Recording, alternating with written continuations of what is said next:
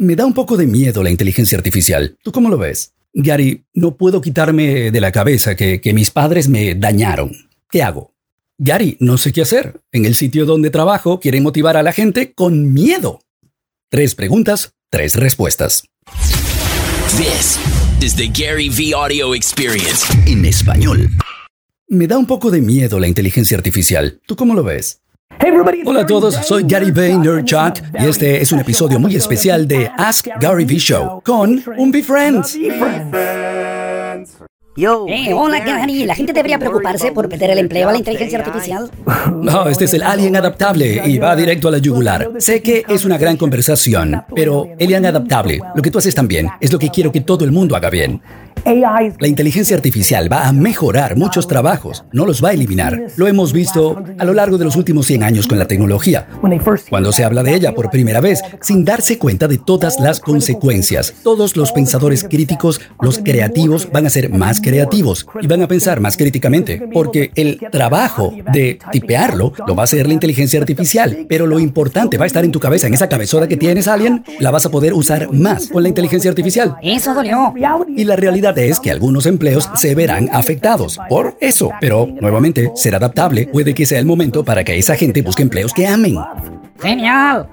¿Qué tal si usamos este momento cuando la inteligencia artificial se entromete en tu área para hacer algo que amas? Eso es adaptabilidad, no temerle al cambio, darte cuenta de que el cambio es real y siempre ha estado aquí. El teléfono celular dejó a mucha gente sin trabajo. Así fue. Sí, esto. Todo lo, todo lo hace. Uber. Seamless también. Amazon también. Redes sociales. Esto nos da miedo porque es un poco diferente a lo que hemos visto antes, pero realmente es igual. Tú tienes control de tu adaptabilidad. Sé como el alien y sé más feliz. Sé adaptable. Gary, no puedo quitarme de la cabeza que, que mis padres me dañaron. ¿Qué hago? Si tú sientes que eres malo, que eres mala aquí, hoy, quiero que entiendas algo.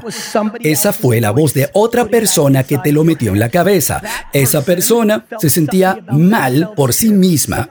Algo que voy a empezar a utilizar mucho en mi contenido se llama el demonio de tus abuelos. Sí, un nuevo pilar para mí en 2024. Toda una estructura de trabajo y se llama el demonio de tus abuelos. Y les voy a decir por qué.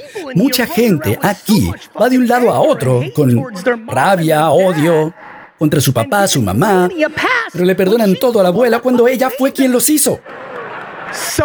Muchísima gente en este salón furiosos con su papi cuando el papá de papi lo destruyó.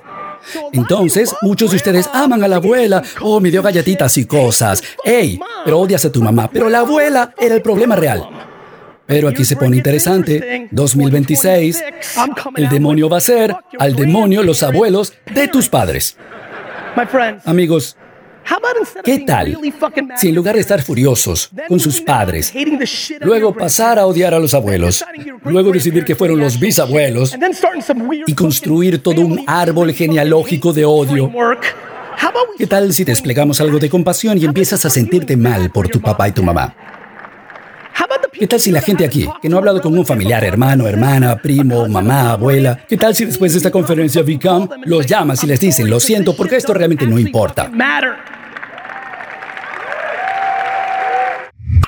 Gary, no sé qué hacer. En el sitio donde trabajo quieren motivar a la gente con miedo. Esta estúpida idea de que el miedo es motivador, de hecho es verdad. El problema es que no es sostenible. Puedes conseguir lo que quieres a corto plazo, pero esa gente te odia y si te odian, te van a robar, te van a traicionar, te van a dejar. ¿Y cómo puedes culparlos? Tú usaste miedo para motivarlos, eres una porquería. ¿Cuánta gente ahora está en un ambiente de negocio, empresa, donde el gran jefe impulsa miedo y tú estás como en el medio, balanceándolo, protegiendo a la gente, pero la basura del jefe la recibes tú? Levántense, si son una de esas personas, ahora no me engañen, no tengan miedo, de pie. Todos ustedes tienen que renunciar a ese asco de trabajo. Bien, fácil para mí decirlo, ok, aquí en este escenario, lo que probablemente haría primero sería tener una conversación directamente amable. Hey, jefe, he estado aquí tres años, dos años, seis, nueve, esta es la situación real. Tú asustas a la gente, yo estoy tratando de protegerlos, pero me estoy cansando, no es mi negocio, no es sostenible, te puedes adaptar, una conversación y ver si hace algo.